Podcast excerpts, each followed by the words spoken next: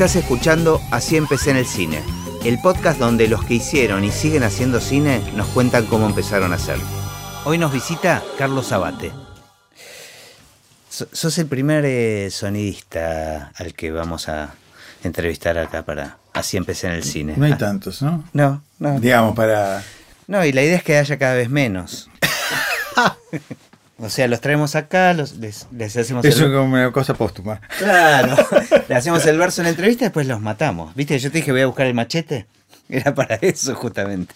Eh, así que bueno, nada, un honor tenerte. Bueno, muchas gracias. Este, Muchas gracias. tenerte para el, para el primer... Así empecé en el cine de sonido. Bueno, el nombre ya dice bastante. Sí. Pero siempre empiezo con, con la primera pregunta, común a todos los invitados, es, ¿tenés registro de en qué momento apareció el cine en tu vida? Bueno, más o menos en un aspecto, digamos. El cine apareció...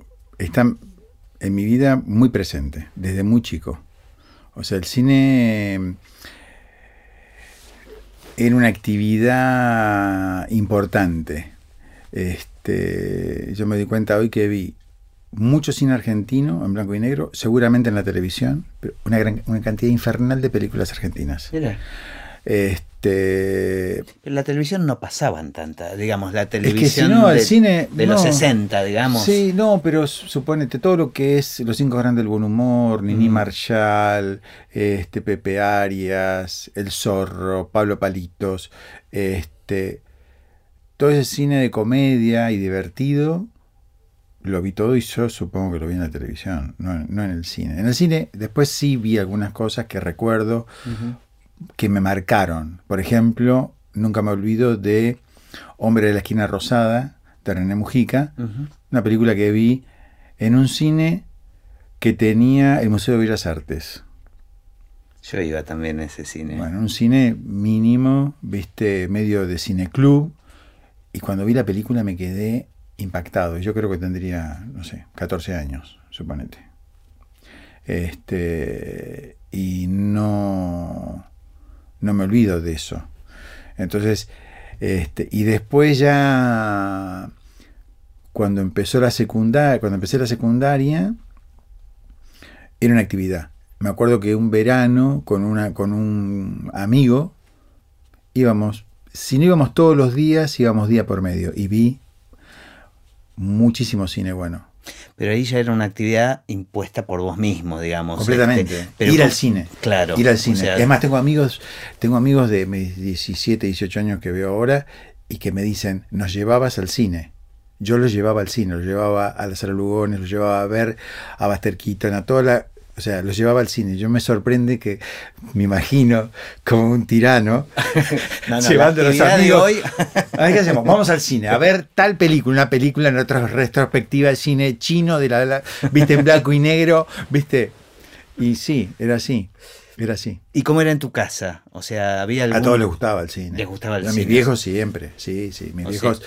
viste, veían mucho cine, iban, salían mucho y veían mucho cine y este y les gustaba el cine, viste, este veían cine de- no te digo de vanguardia, pero no veían, no era que iban a ver este El cine más comercial. el cine de los sábados, Claro. digamos. O sea, más allá de eso, viste, se hablaba de ciertas películas. Entonces, y en mi formación también yo siento que el cine fue importante en mi formación como persona. O sea, eh, digamos, en mi casa se leía mucho. Mis viejos, sobre todo mi papá, tenía una, viste, leía mucho. Yo leía poco, pero mis libros yo me di cuenta después que fueron en el cine.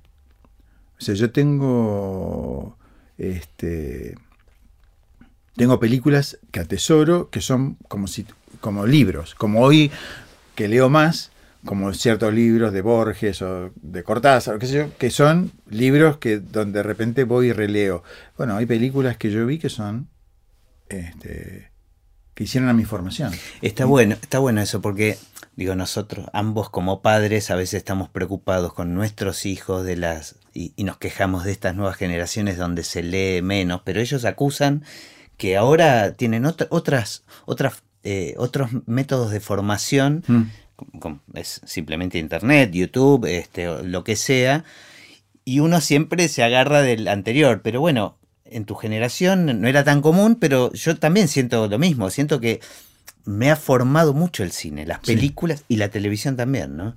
La televisión no tengo tanto, o sea, la televisión en un punto de vista de, del entretenimiento, o sea, de las series. ¿No? Bueno, pero, pero es un poco lo mismo. El centro de la tierra, como se llama el fondo del mar, ¿viste? Este, y series más viejas, series muy viejas que me acuerdo, eh, una del paraíso, no me acuerdo que era un tipo que tenía un velero, este, y era de aventuras. Entonces el tipo iba en su velero, surcando los mares. ¿Entendés? Pues es una serie que a mí me marcó, fue La Dimensión Desconocida. Completamente. Completamente. Bueno, y, un paso al más allá. Dentro de esa misma tónica estaba también un paso al más allá. O rumbo, rumbo a lo desconocido también era, había otra. O sea, pero esa, la dimensión desconocida de Twilight Zone, era era espectacular. Bueno, Ray, Bradbury eh, escribió un par de capítulos, digamos, estaba, relacionado con. Y después algunas, si querés, más tontas, pero que también tenían que ver con el túnel del tiempo.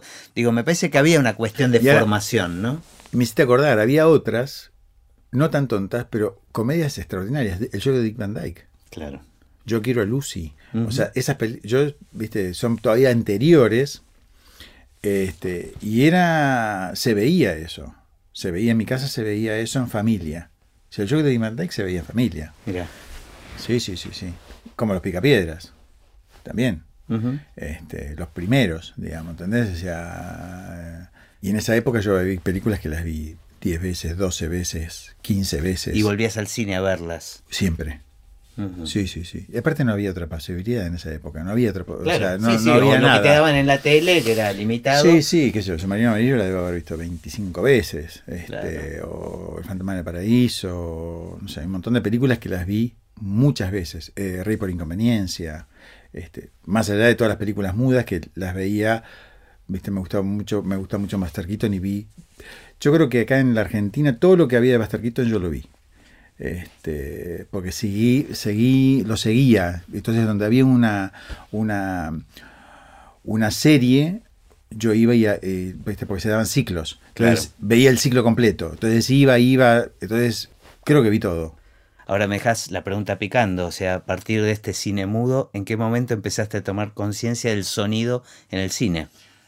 Bueno, el tema del sonido también empezó también en mi adolescencia con mis amigos músicos. Entonces yo empezaba, viste, los acompañaba. Entonces algo hacía con, con no hacía, algo hacía, no hacía nada, pero era como, hacías como que eras parte era como sonidista, digamos, pero mentira, ¿no? O sea, este, pero hacía eso. Acomodas los micrófonos. Claro, siempre me interesó porque a mí me interesó, siempre me la música aparte es como que eh, va de la mano con el cine y en mi vida emocional, digamos, cultural, la música tiene, una, tiene un lugar primario, primario, completamente. Entonces siempre eh, estuve muy pendiente de eso, de la música, de, qué escuchar, de cómo, y escuchaba de todo, iba a los recitales, o sea, yo soy de la época de donde empezaron todos los grupos de, rock, argentino. Nacional, claro. El rock nacional lo vi lo vi en vivo en todos lados. Entonces, este, desde el Majestic al Pueyrredón, a todos. Este, los viernes a la noche, compañero del colegio, tras noche en tal lado. Bueno, ahí se empezaba a unir, digamos, la salida de, del cine y la salida del fin de semana con la música. Sí, sí, sí, completamente. Y después, este, también la escuela donde yo estudié cine tenía una sala de sonido, que era muy raro eso. Espera, vamos un pasito para atrás. Decidiste estudiar cine en una escuela. Claro, yo empecé. El tema también es que yo tengo un aspecto eh, medio, digamos, como me decía un, amigo, me decía, vos sos un, un científico silvestre. Interesante definición. Claro, viste, como un pasto que crece al lado de la ruta, ¿no? Entonces, Este, yo tuve un profesor en la escuela secundaria que lo tuve en física dos años y matemáticas en tercero, que era ingeniero, el ingeniero Salomone, en, en la escuela este, Mariana Costa. Y Salomone, este, que era ingeniero y que me tenía a mí de alumno, tres años seguidos, me decía, usted tiene que estudiar una carrera, una exacta, no puede estudiar otra cosa. Y yo dije, bueno, será que tiene razón. Entonces tenía facilidad para todo lo que sea para lo que era física. yo física, yo no era un buen estudiante, pero yo me acuerdo que iba al laboratorio, teníamos un laboratorio de física en la escuela, teníamos un laboratorio de química en la escuela en el Mariano Costa. Entonces yo iba a las, a las clases y yo era entendía todo lo que pasaba. Entonces, para mí después yo no estudiaba, o sea, solamente reproducía la lógica de los experimentos y de los resultados de los experimentos. Pues ese es mi recuerdo hoy. Claro, y lo disfrutabas además.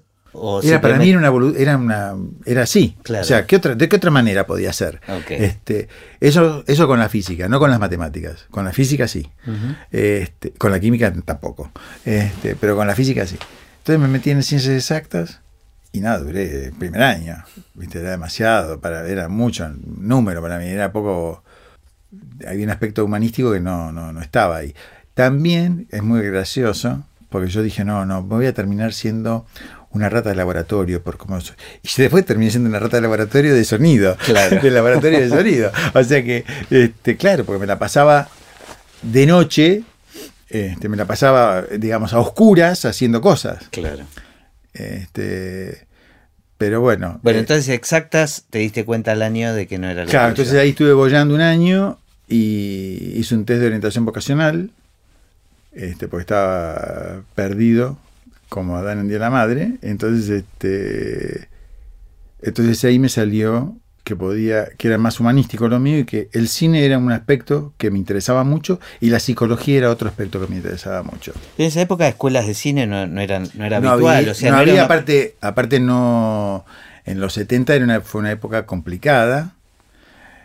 Había cerrado el litoral, la escuela del litoral, la escuela de Es curioso que de, de, mm, este, de un test vocacional surja la posibilidad del cine como en sí misma. ¿O era una tendencia hacia lo artístico? No, no, cine.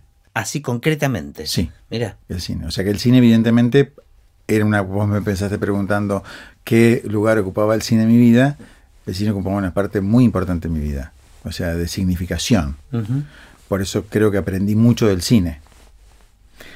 Bueno, entonces este, me decidí por eso y fui a todas las escuelas de cine que había, que había, que había acá Fui a La Plata, fui que estaba cerrando, o sea, estaba muy enquilombada. Fui y me, metí ahí y preguntaba. Este, hablaba con los alumnos y qué pasaba. Fui a la escuela del instituto. Claro, no tenías ningún referente de quien agarrarte o que... Nada, no conocía a nadie. Claro. No había nadie en mi familia, ni en ningún lado, ni cercano, ni nada que tuviera que ver con algo con el cine. Aparte, el cine en esa época era como una especie de, de globo suspendido en el espacio donde... ¿Cómo se llega a eso? Una burbuja inalcanzable. No, no era, era muy difícil de pensar. Entonces me metí en la Escuela Panamericana de Arte, que estaba, en ese momento estaba Octavio Getino, era el que estaba a cargo de, del departamento de cine, y David Lipsic, que era el dueño de la escuela, que después se hizo director de cine. Este, entonces había una serie de tendencias. Bueno, aparte de la escuela tenía una cosa muy muy avanzada en todo lo que era diseño, fotografía. Uno de los profesores era de, fotografía era eh, Eddie, Flenner. Mm. O sea, yo lo conozco a Eddie Flenner de, cuando daba clases en la escuela, que yo era alumno de la parte de cine y él era, aparte, bueno, nada, era amigo de un primo mío fotógrafo. Pero, digamos, estoy hablando de los años 73, 74, por ahí, 74. Y ahí eh, descubriste, eh, digamos, dentro del universo del cine, empezó a aparecer un interés especial por el sonido. Yo tenía mucha, o sea, yo me metí en la parte del sonido bastante, también en la parte fotográfica, porque eran más, digamos, estudiados una cosa más integral. Cuando yo terminé de cursar, creo que eran dos años, una cosa así, en la escuela me quedé como jefe de trabajos prácticos. ¿Pero qué, con qué título salías, digamos? Eras eh, realizador. Realizador. Y, realizador. Y ahí habías tenido experiencia realizando, digamos. Sí, sí, este, sí. Y yo me dedicaba mucho al, sonido y a la fotografía, las dos cosas. Este, me interesaban mucho las dos cosas. Y trabajaba en eso, o sea, hacía, lo, lo podía hacer, lo entendí, viste esas cosas que Naturalmente. te, sal- viste, te salen. Y lo que pasó es que me fui y me anoté eh, como este asunto, este, este misterio de cómo se empieza a trabajar. Me dijeron, no, tenés que ir a. tenés que ir al sindicato. Entonces, este, porque en el sindicato hay una cosa, hay un este, de los meritorios. Y si no haces el meritorio, no haces el coso, pero el meritorio, bueno, y eran. Los cuadernos de meritorías de gente eran dirección, por ejemplo, que eran. Eran cuadernos Eran enteros listas, llenos de nombres. claro. Un renglón con cada uno de los tipos. Viste, cuando me fui a anotar, vi eso y dije, esto. ¿Y cuando te fuiste a anotar, en qué, en qué rubro te anotaste? O sea, Eh, querías trabajar en cine. Claro, yo quería trabajar en cine.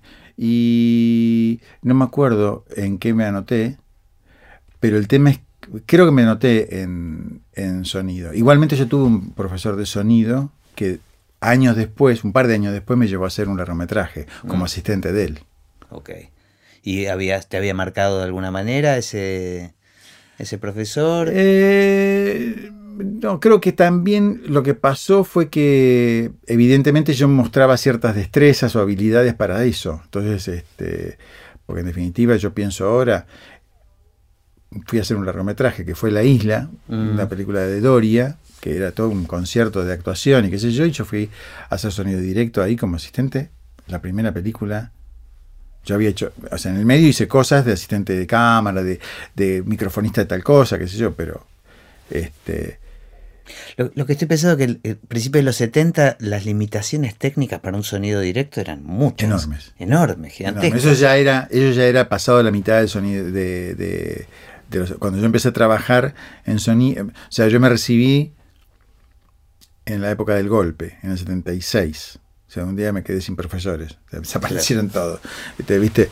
Y debo haber estado trabajando en el 77 ya en la escuela y en el 78 ya empecé a trabajar en la industria haciendo changas y qué sé yo, y esta película es del 79, 78. Claro, porque incluso es una época donde el directo no era tan importante, ¿no? Digamos, No o se sea, hacía, era se difícil. se hacía mucho más doblaje de todo. muchísimo más doblaje y directo hacían podían hacer este se hacían estudios y lo tenía y era Aries el que hacía eso sobre todo porque tenía se trabajaban en Baires eran los dueños de Baires del estudio Baires ahí ahí en Panamericana y 202 en Torcuato y bueno entonces ahí se hacía pero los demás no porque no había cámaras insonoras Claro.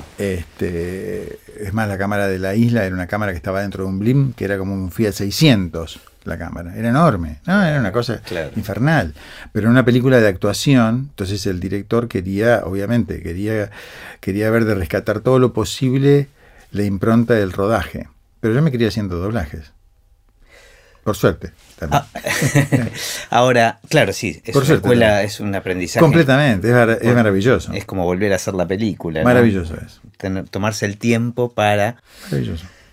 Bueno, te fuiste a anotarte entonces a, este- a est- a estos libros de, de listas de meritorios y, Sí. y- y ahí no... Algo habré dicho también porque me acuerdo que, que algo... Es más, creo que el que, me, el que me anotó era el propio secretario general, que era Jaime Lozano, el que me anotó en el cuadernito. Y ahí empecé a buscar la manera de que alguien me hiciera saltar algunos casilleros.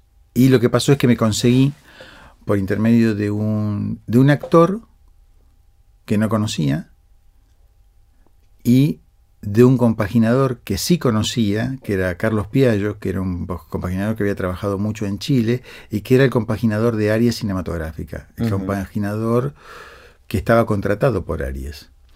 Y ese tipo era un gran, una gran persona y me, me acogió, me apadrinó. Entonces cuando salió una película con el gordo Porcel, él me informó, no sé cómo pasó, y yo terminé siendo meritorio de esa película. ¿Meritorio de qué? De, De sonido. De sonido, ah. sí, sí, sí, sí, ah. meritorio de sonido. ¿Pero ya apuntabas a eso o Sí. te cayó de casualidad? Mm, Ya, pero de alguna manera sí. O sea, yo, eh, digamos, cuando estudié no, no tenía esto pensado. Claro. Pero después el trabajo fue como que se me dio ahí. Se me dio, las primeras posibilidades se me dieron ahí en el sonido, donde yo me sentía bien y a mí me gustaba, Claro. obviamente. Claro. Este, entonces, y, de- y yo y ahí también, fue su- tu primer trabajo como meritorio, entonces, con un- una película del Gordo Porcel. una película de Gordo Porcel, el Gordo Catástrofe.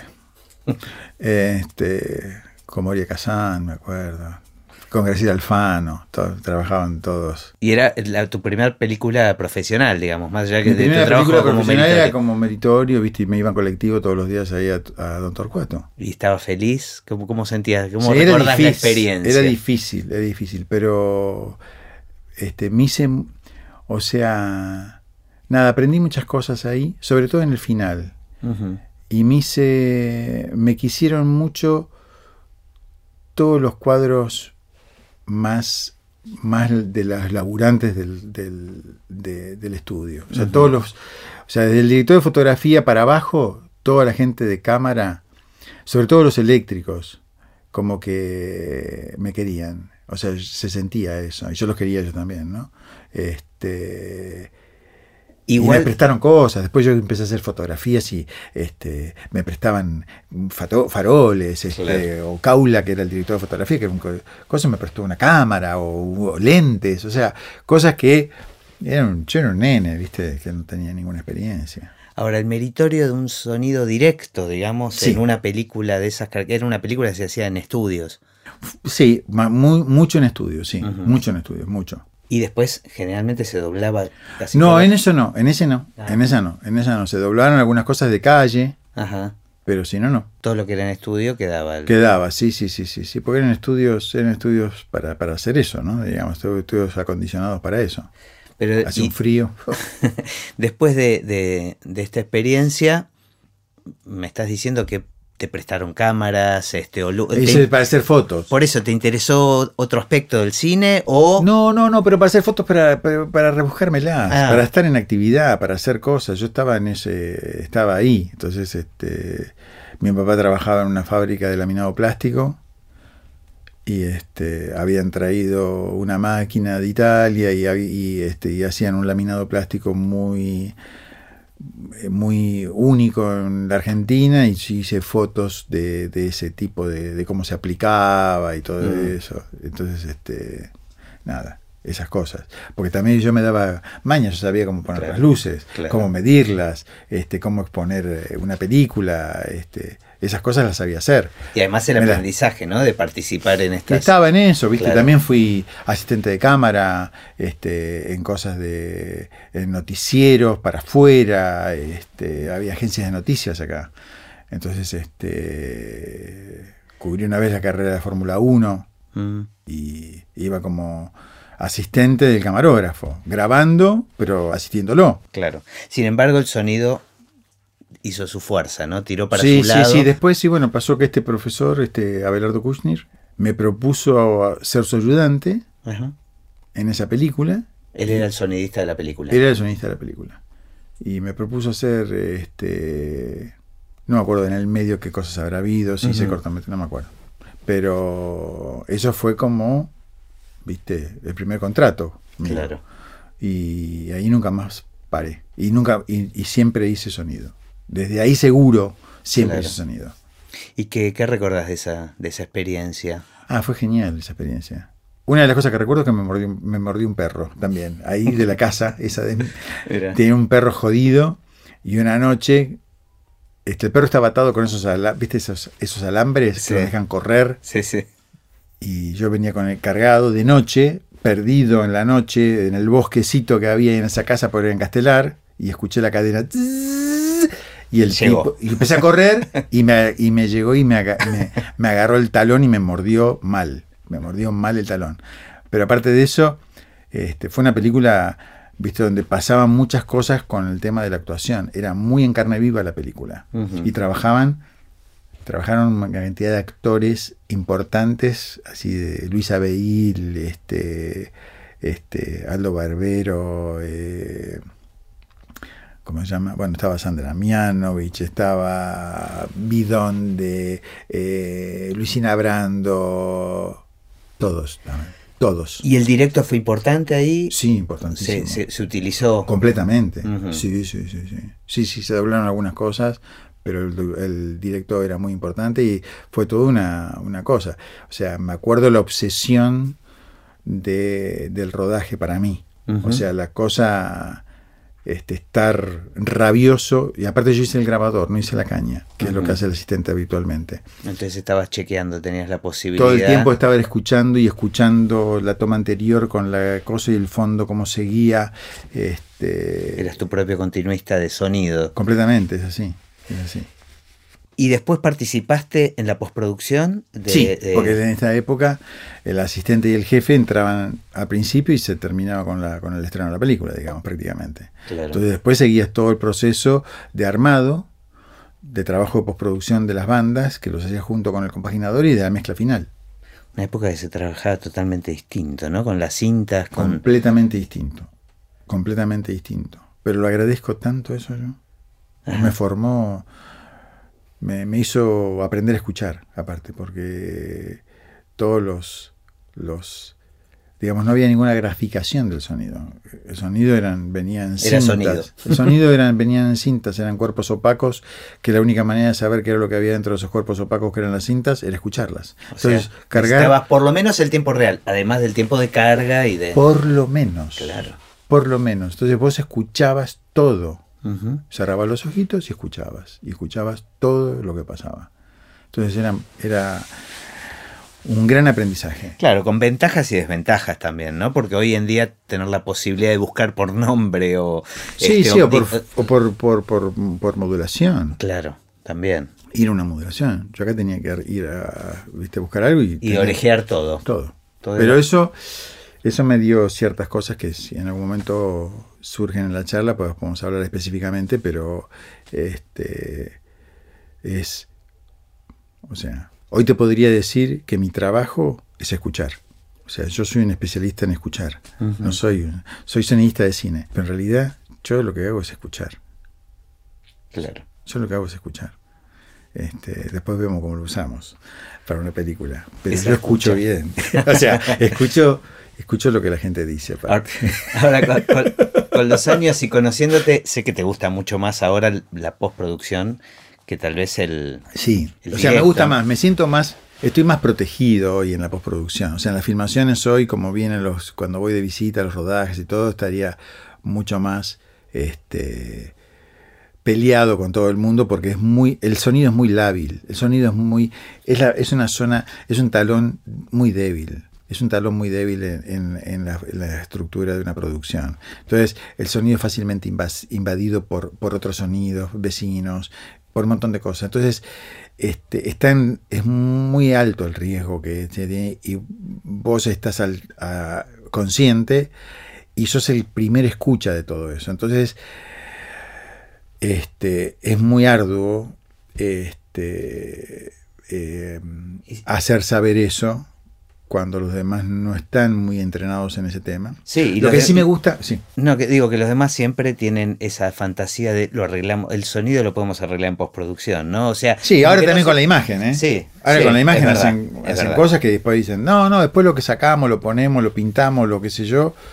Y decís, la digitalización ah, también en un aspecto ha hecho, eh, ha hecho, ha generado una postergación de las decisiones. Claro.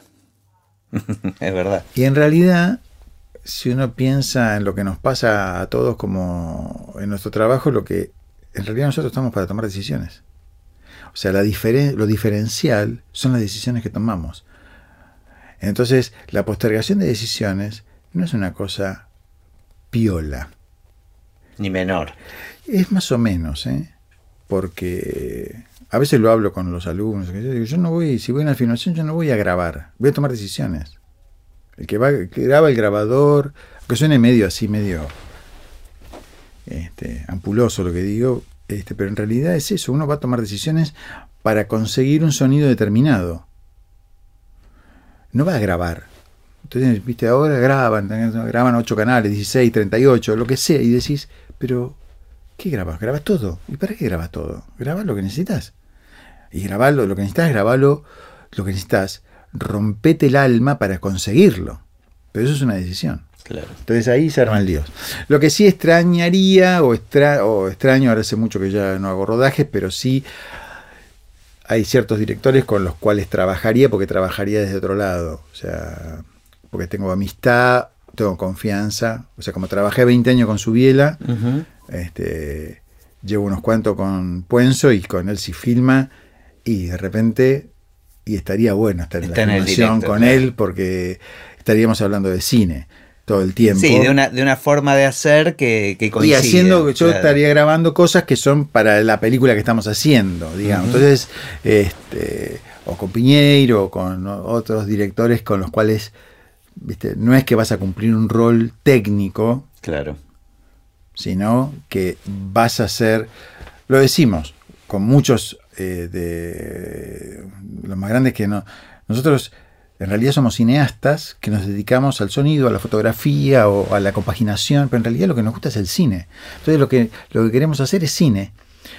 Y yo sí, Y estoy en el sonido. desde ese lugar, claro. pero yo estoy haciendo, o sea, yo estoy atento a todo lo que pasa en relación a la película Claro. en relación a la película.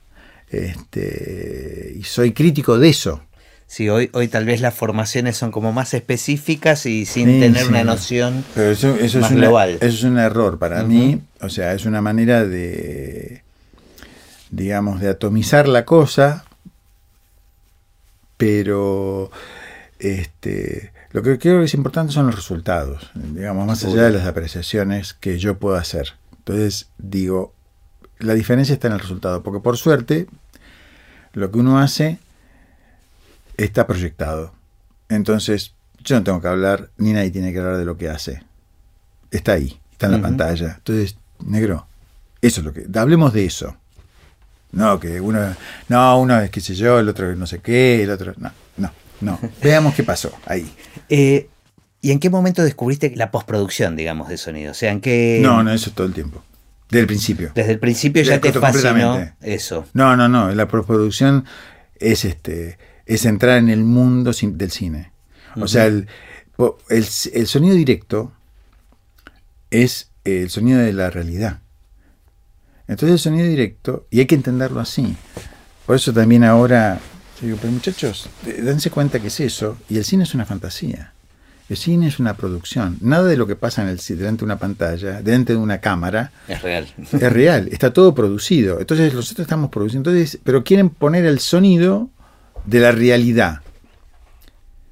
Digo, muchachos, piensen en eso nada más y ya se van a dar cuenta que ahí ya hay una cosa. El sonido de que uno rescata en un rodaje no es el sonido de la película, está lejísimo de ser el sonido de la película. Es una herramienta más para construir después el sonido de la película. Y de acuerdo a cómo lo hayas hecho y cómo lo hayas pensado y cómo lo hayas realizado en el rodaje para que ese sonido verdaderamente te sirva a la película que estás filmando. Pero bueno, esos son temas más espinosos Ujú. porque abarca cuestiones de producción, otro montón de cosas. Pero el sonido, yo recuerdo claramente, o sea, cuando este, Liceo hizo su primer largometraje que fue La Conquista del Paraíso, y yo era, terminé siendo asistente de, de sonido de esa película, y claro, y yo me metía en la sala y grababa, inventaba pájaros, y gritaba, y él me decía el pajarraco. O sea, él empezó, viste, después hice Mirando Sudeste con él, ya a cargo de cosas, y todo el tiempo era construir, construir alrededor de esa imagen, construir, y eso es la postproducción. Entonces, este, la postproducción es algo muy genial, digamos. Este, Sí, es la, es la posibilidad de volver a hacer una película. Sí, eh, vos la estás, la estás construyendo. Yo creo Claro. que igualmente que por eso mismo también cuando hablo de cineastas y de la profesión de uno aplicada al cine, yo estoy seguro, convencido que la una película filmada con un equipo distinto es otra película. Sin duda. Es otra película. O sea, es distinta, puede ser mejor o peor, es otra película. Por eso es una experiencia colectiva, ¿no? El cine. Y donde cada uno pone algo, lo, lo mejor es que cada uno ponga algo de su persona. O sea, ahí estar, estar presente. Por eso también es una situación, es una situación de litigio. O sea, hay territorios que se superponen y vos tenés que saberte manejar con eso, con los tiempos y las cosas y las conveniencias y tu, qué es lo, tu conveniencia no es la conveniencia del otro. Sí, y los criterios. y los criterios también. Sí, ¿no? los criterios y, y situaciones de conveniencia. O sea, de repente tapar una, una la sombra de un micrófono para el director de fotografía puede ser una boludez o puede ser la declaración de la Tercera Guerra Mundial. Así es, ¿eh? O sea, así. O sea, pelearte para toda la vida o dale, poner una bandera y dejate hinchar las pelotas, ¿viste? O hacer tal cosa, o manejar, o cambiate de lugar. Para concentrar la caña la puedes sacar la sombra, el micrófono no. Digamos, hay un montón de cosas que pasan, que son muy técnicas, pero es, es parte de la cotidianidad de- del día a día de la filmación. Y en la postproducción también, ¿eh? En la postproducción también. Este, hay cuestiones territoriales y de, y de tiempos y entonces este, hay que saber o sea uno hace el sonido que puede hacer como la película que puede hacer o sea yo lo hago en el tiempo el presupuesto y todo lo que tengo disponible no lo mejor ni lo que hubiera querido Ni lo ideal, ¿no? ni lo ideal ni nada por el estilo Claro. tengo una anécdota te, te Dale. sobre eso. Cuando hice como mi primera película así, así fuerte para mí, que fue este, En Retirada, con De Sanso. De Sanso venía a ser un director de fotografía, el ¿viste? uno de los número uno, digamos. Si había dos o tres, era él y era uno, ¿viste? Director de fotografía de, de Fabio, de, de- de La Torre, de, ¿viste? Bueno, hace la primera película un éxito, con el mejor sonidista que había acá, que era Livenson. El mejor sonidista que había en Argentina. Y para la segunda película... ¿Livenson se ocupaba de los directos también? Este, Sí, no iba, él no iba tanto, él no iba a rodaje ya cuando yo lo conocí, sino iban sus socios. Pero bueno, viste, la primera película la había hecho el gordo y este, una película de doblaje igual es. Este, y la segunda película me llama a mí. ¿viste? Entonces ¿Y para mí tu, tu primer película como mi primera película grande y como pues, jefe de sonido y a cargo de y de venir de una película de un director que había hecho la primera en un exitazo Claro. y que tenía un renombre impresionante que, viste, yo le caía simpático. O sea, me quería y yo era, viste, eh, era más chico que él, obviamente, pero, viste, bueno, nada, era una ficha. Me apostó, me apostó a mí. Entonces, este, bueno, la película se hacía a los recontrasantos pedos, viste, no había el tiempo para nada. Y un día lo voy a ver. y Qué era- raro eso, ¿no? no, no, pero era mucho, mucho peor que ahora porque aparte no había este, una infraestructura de trabajo veloz. Era muy artesanal todo y era muy complejo. Entonces venía, yo tenía en la cabeza 800 millones de cosas para hacer y necesitaba tiempo para hacerlas. Entonces lo fui a ver y, me- y le dije, mirá, tengo este, esto y lo otro y el sonido así, hacemos esto y lo que sé yo. Y necesito, entonces necesito más tiempo. Entonces me mira y me dice, si no llegas a la fecha de estreno no trabajas más. A ver si entendés cómo es. Entonces yo que hablaba de cine y él me hablaba de números. Y estaba bien, me estaba hablando. y me- pero eso no me lo olvidé más. O sea, lo que quiero decir es que... Este, Que no es solo el ideal, ¿no? No, no es hacerse el, el coso, no es ninguna cosa. O sea, vos tenés que cumplir todo el desarrollo de tu idea y de lo que tenés que, lo tenés que llevar a cabo en tiempo y forma. No hay margen. Claro. Si no lo haces, estás afuera. Si no lo haces, estás afuera. Entonces, este, no es que "Oh, voy a hacer la película. Entonces, cuando uno ve esas películas donde se te caen las medias de lo que pasa, esas películas, cuando no se llegan, cuando por algún motivo no se cumplen los plazos o se van de presupuesto, el problema es enorme.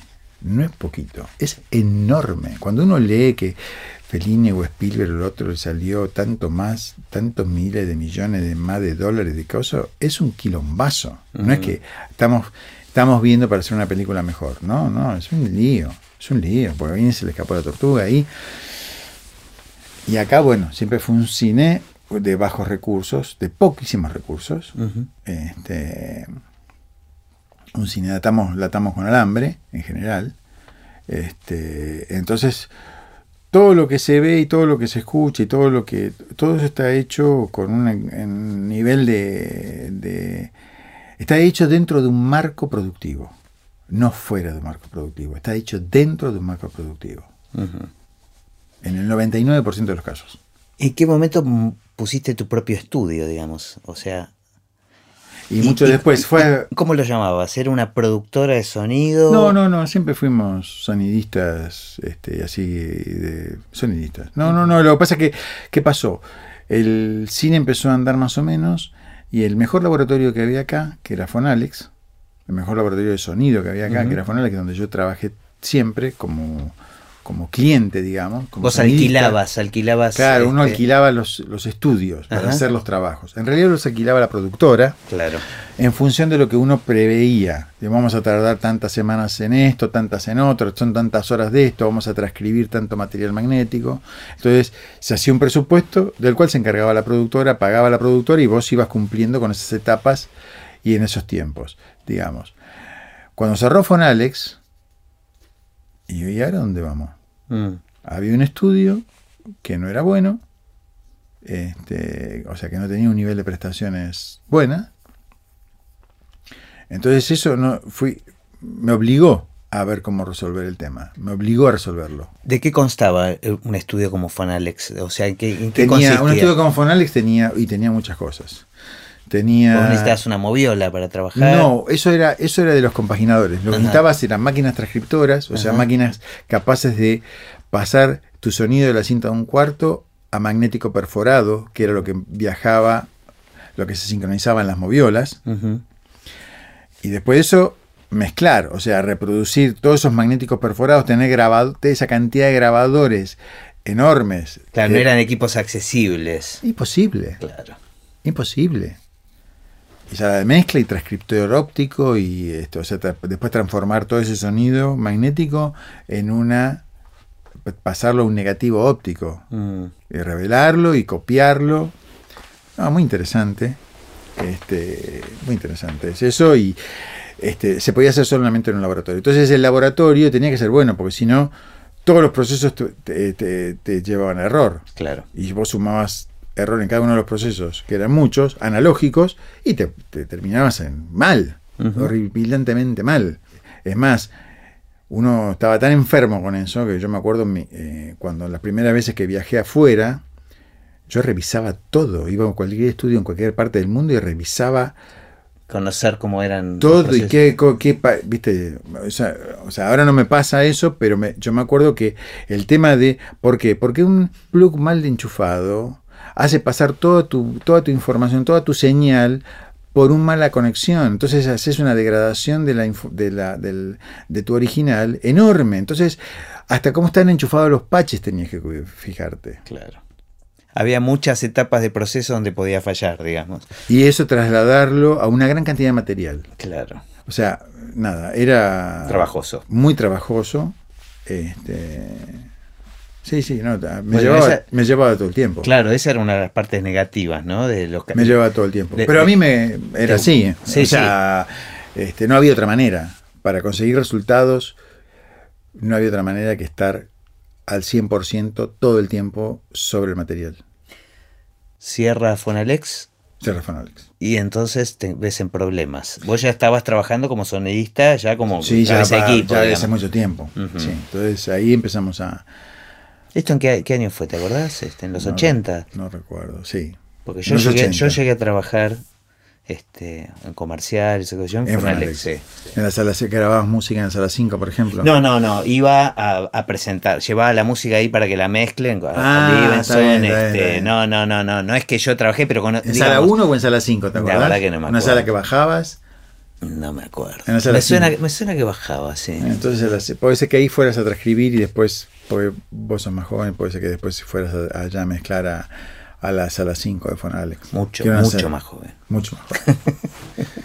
Pero nada, todo eso la verdad que es, este, impresionante. Y aparte, nada, cómo se hacían las cosas. Sí, sí. O sea, yo hice películas así que ahora te dicen, no, ahora, no, che, qué bueno. Viste, vi hombre mirando sudeste, qué bárbaro. Digo, tenía ocho tracks de reproducción. Yo hice esa película con ocho canales. Increíble. Pero esa película, esa película, El lado oscuro del corazón, este, de eso no se habla, este, con ocho tracks. O sea, no, no con 140 como tengo ahora, la disponibilidad o cosas. Desplegando ocho tracks. No había más máquinas. No había te- más máquinas. Y son historias que se contaron bien y que se escuchan bien este, y que funcionan. Com- Completamente. Completamente. Bueno, entonces, ¿qué hiciste cuando cerró Fonalex? Y ahí empezamos a, a inventar cosas. También ya había empezado la etapa del digital, aunque yo tenía mi propia máquina transcriptora. Este, porque en un momento me tocaban unos horarios a veces de transcribir, eh, viste. Claro, dependías de los horarios de los estudios. Claro, entonces no, no podía y tenía que transcribir ahí. Había una sala de transcripción. Mm, Entonces este, se juntaban tres películas y de repente te tocaba a las 10 de la noche. claro. Y ya no tenías al operador que querías y qué sé yo. Después me empecé a operar yo solo. O sea, trabajaba de solo. En el mismo Fonalex, Ujú. sin operador. Claro. Iba yo, abría, me metía ahí a la cosa y me quedaba toda la noche transcribiendo, yo solo. Y después, este. Nada, me compré mi máquina. Y ahí montaste tu primer estudio. Y ahí se digamos, de alguna manera. De alguna manera. Igual ya uno tenía una tendencia a, a ir in- incorporando ciertos elementos y cierta tecnología que los otros solistas no tenían. Yo me traje mi primera cámara digital, ya viajé a Estados Unidos, la compré, me traje un sampler, me traje, viste, un sintetizador chiquito, me traje, viste, eso estoy hablando del año 85, por ahí. ¿Y cómo siguió tu relación con la música? En, en el cine, claro. amistosamente. Ok. O sea, yo tengo muchas cosas y me- cuando tenía el sample y tenía el sintetizador, este, los usaba. Mezclaba mucho este, ambientes reales con cosas de, con tramas de fondo. Es Y aparte hice cosas, hice cosas. Hice, hice este, nada, no sé nada, no sé ni que, no sé diferenciar un do de un la, no importa. O sea, hice cosas, metía la mano y hacía, boludeaba. Es que yo creo que el- el- la frontera en una en el cine, digamos, o en una película, entre la música y el sonido a veces es un poco difusa, ¿no? Completamente. Hay, hay películas donde, donde estoy, donde yo he intervenido mucho en la música. Es más, algunos músicos, Osvaldo Monte una vez me, me pu- me dice, pero transformaste eso en un acorde mayor, porque le puse una sirena de barco afinada, cosa yo. Claro. Yo ni sabía lo que era un acorde. ¿Viste? Entonces digo, ¿y qué tiene de malo? como- Sí, sí, técnicamente le agregaste la tercera. Claro, entonces hiciste un acorde mayor. Y digo, sí, bueno, todo el tiempo están sonando cosas ahí, pero era interesante. Y aparte que no se notaran, digamos, que no se notaran, que generaran cierta cierta in- inquietud, digamos, en el espectador. Bueno, eso tiene que ver con la postproducción de que hablábamos antes y eso, y este.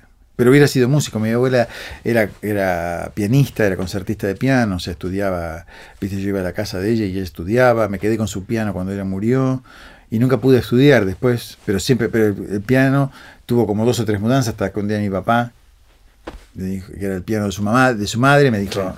Carlos, ¿qué vas, vas a estudiar piano? Porque si no, no llego más a ningún lado. Claro. Bueno, entonces ahí me quedé con el taburete, tengo el taburete mi Está abuela, todavía lo tengo. También se puede hacer percusión, o sea, Sí, sí, no, Sigue no, no, pero tengo- y instrumento. aparte le compré un piano a mi hija y que después no usó y así que lo tengo ahora, tengo, tengo eso y es una materia pendiente. está muy bien. Sí, Nunca sí, es tarde. No, no, creo que para eso no. Creo que para eso no. Eh, bueno, ¿y cómo, cómo, cómo seguirías la historia, digamos? O sea, si tuvieses que hacer un resumen de, de, de lo que vino después. No había muchos sonidistas, no tenía... No, no- Había para, para el. No, había.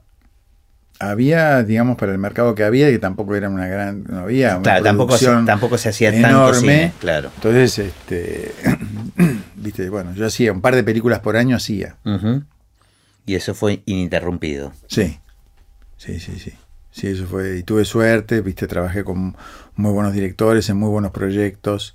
Este. Contento con los resultados. Contento, qué sé yo, ahora. Yo siempre que terminaba una película me quería suicidar.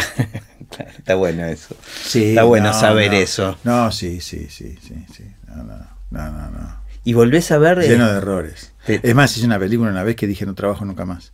me retiro. Sí, sí, no, si, hago, si es esta porquería no, lo, no trabajo más. O sea, yo no trabajo más. O sea, porque fui tan crítico de lo que había hecho, de lo que se escuchaba. Una película con millones de inconvenientes, pero yo me acuerdo que tuve esa sensación, digo, yo no hago más esto. Es un papelón, esto es una porquería. y este y después siempre fui después el tamiz del tiempo, como que volvés a escuchar los trabajos que hiciste. O sea, volvés a ver esas películas, qué, qué, qué ojo, con qué ojo las. O con qué oreja. Es difícil ahora también porque, viste, no, no es fácil acceder a películas en buenas condiciones de reproducción, porque no se ha cuidado eso, se han perdido las copias buenas o los originales. Entonces, este, y cuando hacen restauraciones, en general no se ocupan del sonido. Bueno, vos te, ocupaste últimamente de Sí, pero no de, mis películas. O ah. sea, hice, hice otras películas. Este, por suerte hice otras películas maravillosas. Hice, la historia oficial, por ejemplo. Claro. la restauración, la parte sonora estuvo a tu cargo. Sí, sí. Aparte hicimos una con Luis, este, porque Luis es este, una persona muy, muy emprendedora hicimos una reescritura del sonido. O sea, se hizo, o sea, empezamos, empezó a pasar, empezaron a pasar otras cosas y terminamos cambiando, no te digo cambiando el sonido porque era imposible, pero sí haciendo, o sea, transformamos lo que era monaural en 5.1, para eso hicimos otro montón de cosas. Bueno, pero eso es raro. ¿Y quién había hecho el sonido de, la historia oficial? Eh, Kushner, el que me llevó a mí a hacer mi primera película eh, ah. de la isla, ah, Abelardo Kushner. Ah. Em, ¿Y cómo ves el, cine ahora? Dos preguntas. Bien.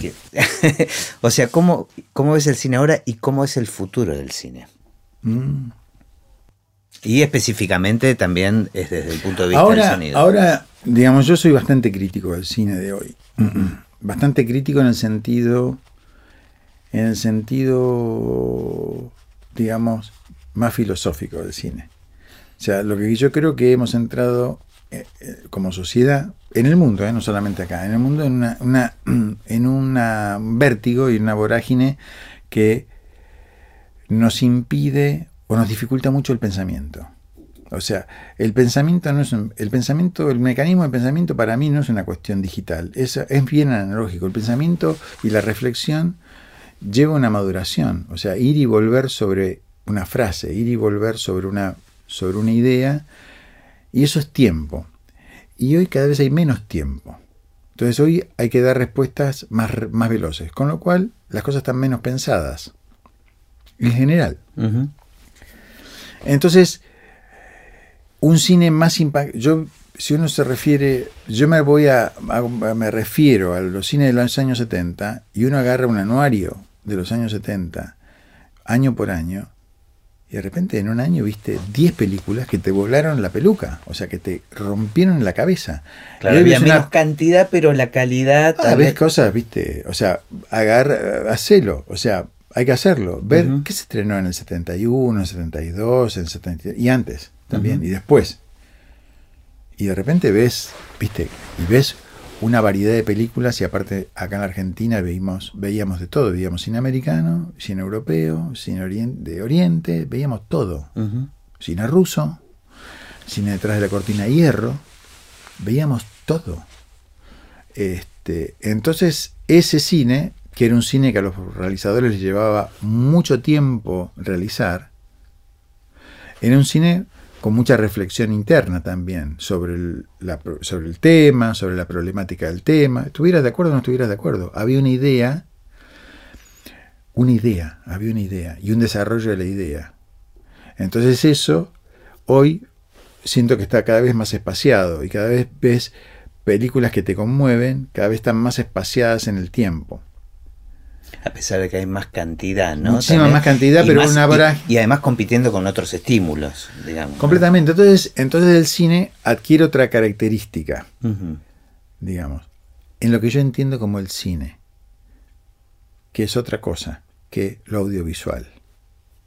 El cine es una cosa, digamos, para diferenciarlo en esto, y lo audiovisual sería otra. Entonces el cine es, viste, es como, como un libro, como un ensayo, como, como una cosa, como un desafío del pensamiento o a la emoción. Este, y eso, con respecto al cine en general, lo siento más pobre. Entonces veo a veces intenciones donde de repente no tengo finales. Pero no tengo finales porque no tengo finales porque el tipo no pudo, no pensó nada. Eso, digo, se, lo atribuís a la falta de dedicación de tiempo, digamos. Yo creo que tiene que ver con eso y con que todos quieren filmar y que todos quieren este, hacer su cosa. Que eso pasó siempre, pero digamos, había se, se tomaba ese, ese, esa cosa del cine con otro respeto también, porque sabías que ahí ibas, viste, también estaba involucrado un montón de procesos que no eran fáciles de ver. O sea, vos no veías nada inmediatamente en el cine. Claro. Vos tenías todo, todo, Por eso el acceso a- eh, y el tema de los tiempos me parece que afecta a toda la sociedad en, en su conjunto y en todas las actividades. O sea, para mí todo, la música, la literatura, todo, todo está mediatizado. La televisión misma, o sea, este, yo me crié viendo otra televisión. claro. Bueno, y en ese contexto, ¿cómo ves el futuro del cine? Porque lo diferencias de lo audiovisual en general. Sí, no, no, no, creo que va a haber, creo que va a haber, creo que la gente, creo que el hombre necesita de la reflexión, porque necesita, todo el tiempo necesitamos respuestas. O sea, todo el tiempo, todo el tiempo cuando leemos esas frases o alguno pone una cosa, que yo, en definitiva estamos buscando algo, una respuesta a las cosas. Entonces, eso es necesario, que nos demos más o menos cuenta distinto, pero yo creo que eso es necesario. Entonces, eso va a estar, eso va a estar presente. O sea, más allá que haya que la diferencia sea 500 a 1, este, va a ser necesario tener un lugar de reflexión, porque si no, algo malo va a pasar. Este, ya pasan bastantes cosas malas por no pensar este, o por acudir mecánicamente, este, digamos, responder a esa, a esa velocidad solamente. Entonces, este, le estamos pasando el trapo a muchas cosas. Estoy pensando que este podcast intenta hacer un poco eso. Un espacio de reflexión y un Es- espacio donde el tiempo tal vez no, no es tan importante. Ya no, es como que se pega también una vuelta. Es- está pasando con el streaming ahora, donde uno ve las cosas cuando quiere, dedicándole el tiempo que quiere, que duren lo que duran. Y si- sin tener el condicionamiento que tal vez pusieron los medios de comunicación, ¿no? Hay que, eh, lo que pasa es que también la joda de todo esto es que la sociedad o la actualidad nos está imponiendo un ritmo. Entonces, yo digo, esa como una especie de angustia o ansi- ansiedad este, a la inmediatez, a la renovación de pantalla. Entonces, te están entrenando Pero Tiene que ver con el, con el consumo y con el Claro, capitalismo. no, pero, no, y con, y, pero igualmente, vos estás, entonces vos querés, querés que pase otra cosa. Claro. ¿Qué otra cosa? No sé, boludo, ¿qué otra cosa querés que pase? Entonces, tipo, hablando y pensando, che, ¿y esto cómo será?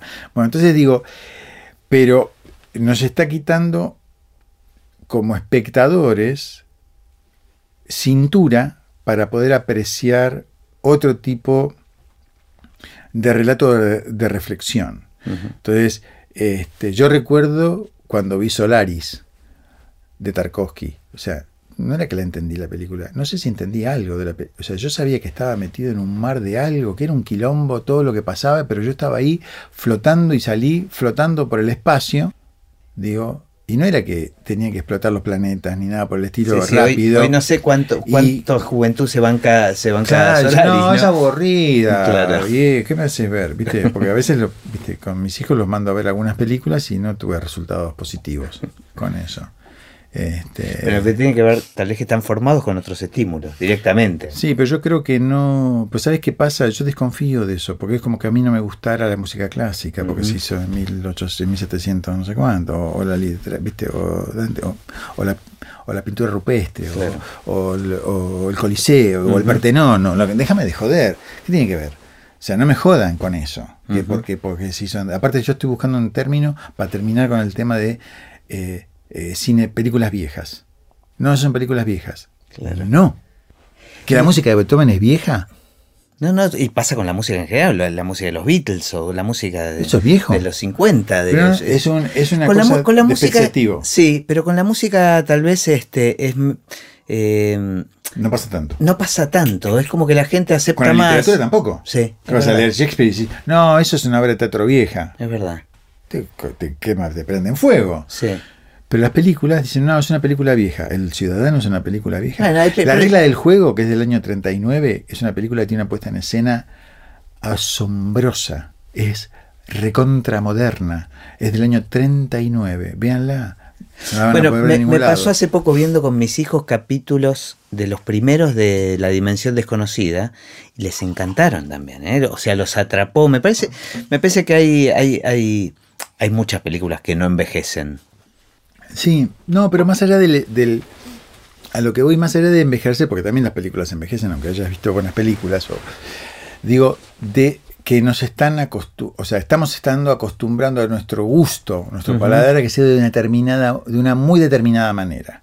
Y la velocidad está metida ahí adentro. Entonces, este, la impaciencia.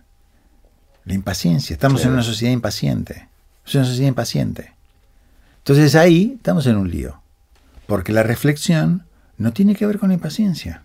¿Y vos crees que se va a poder volver a, esa, a ese espacio de reflexión? Este, Es necesario.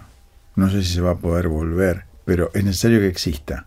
O sea, creo que si no existe, la corriente te lleva puesta. Entonces decís, y la corriente, viste, qué sé yo, dónde va. Sí, yo creo que se va, no va a dejar de existir. Yo creo que, que se, va, se, se va a abrir paso por sí mismo. Sí, sí, va a haber- Tal vez, tal vez no, no va a ser el mainstream, ¿no? Obviamente. no. Creo que, que- creo que igual todo, todo el tiempo necesitamos puntos referenciales. Entonces esos son los mojones, las los lugares donde volver, viste, para poder desarrollar algo.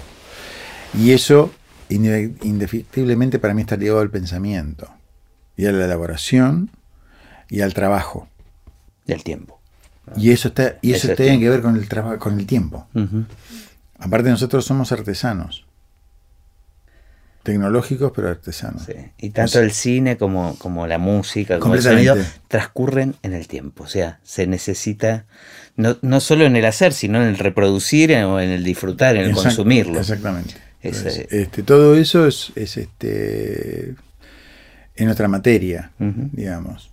Este, entonces, no sé a dónde va a ir el futuro. Yo quiero que algunas cosas trasciendan el futuro, o sea, se, trasladen al futuro. Este, porque, porque dan buenos resultados. O sea, los métodos de trabajo, los métodos de ref- de reflexión dan buenos resultados. Si un método no sirve, tiene que ser reemplazado por otro que sea mejor. Pero eso tiene que estar, eso, eso se puede probar y se puede comprobar. Entonces, entonces ahí ya está todo, ¿viste? Ahí, ¿De qué más? Bueno, dale, hagámoslo así, a ver qué pasa. Y se te queda esto para afuera y esto para afuera. Che, cerraste la valija y te quedó la mitad de la ropa afuera, viejo. ¿Eh? Porque la tiraste toda así, hecho un bollo. Había que doblarla, vi, pero lleva más tiempo, más tiempo. Sí, pero entra toda. Entonces, La metodología sirve. obvio, fundamental, te ordena y te deja trabajar, o sea, usar la energía en lo que en lo que tenés que crear, digamos, en lo que tenés que pensar y desarrollar, y no en, viste, en qué número va detrás del otro. Después del 1 viene el 2, después el 3, 4, ¿viste? Si, si, si vos no tenés ese orden, estás en el horno. Genial. Gracias, Carlos. ¿Ya Un- está? Sí. un placer. No, o sea, es, es inacabable esto, pero bueno, en algún momento le tenemos que poner un final. Genial.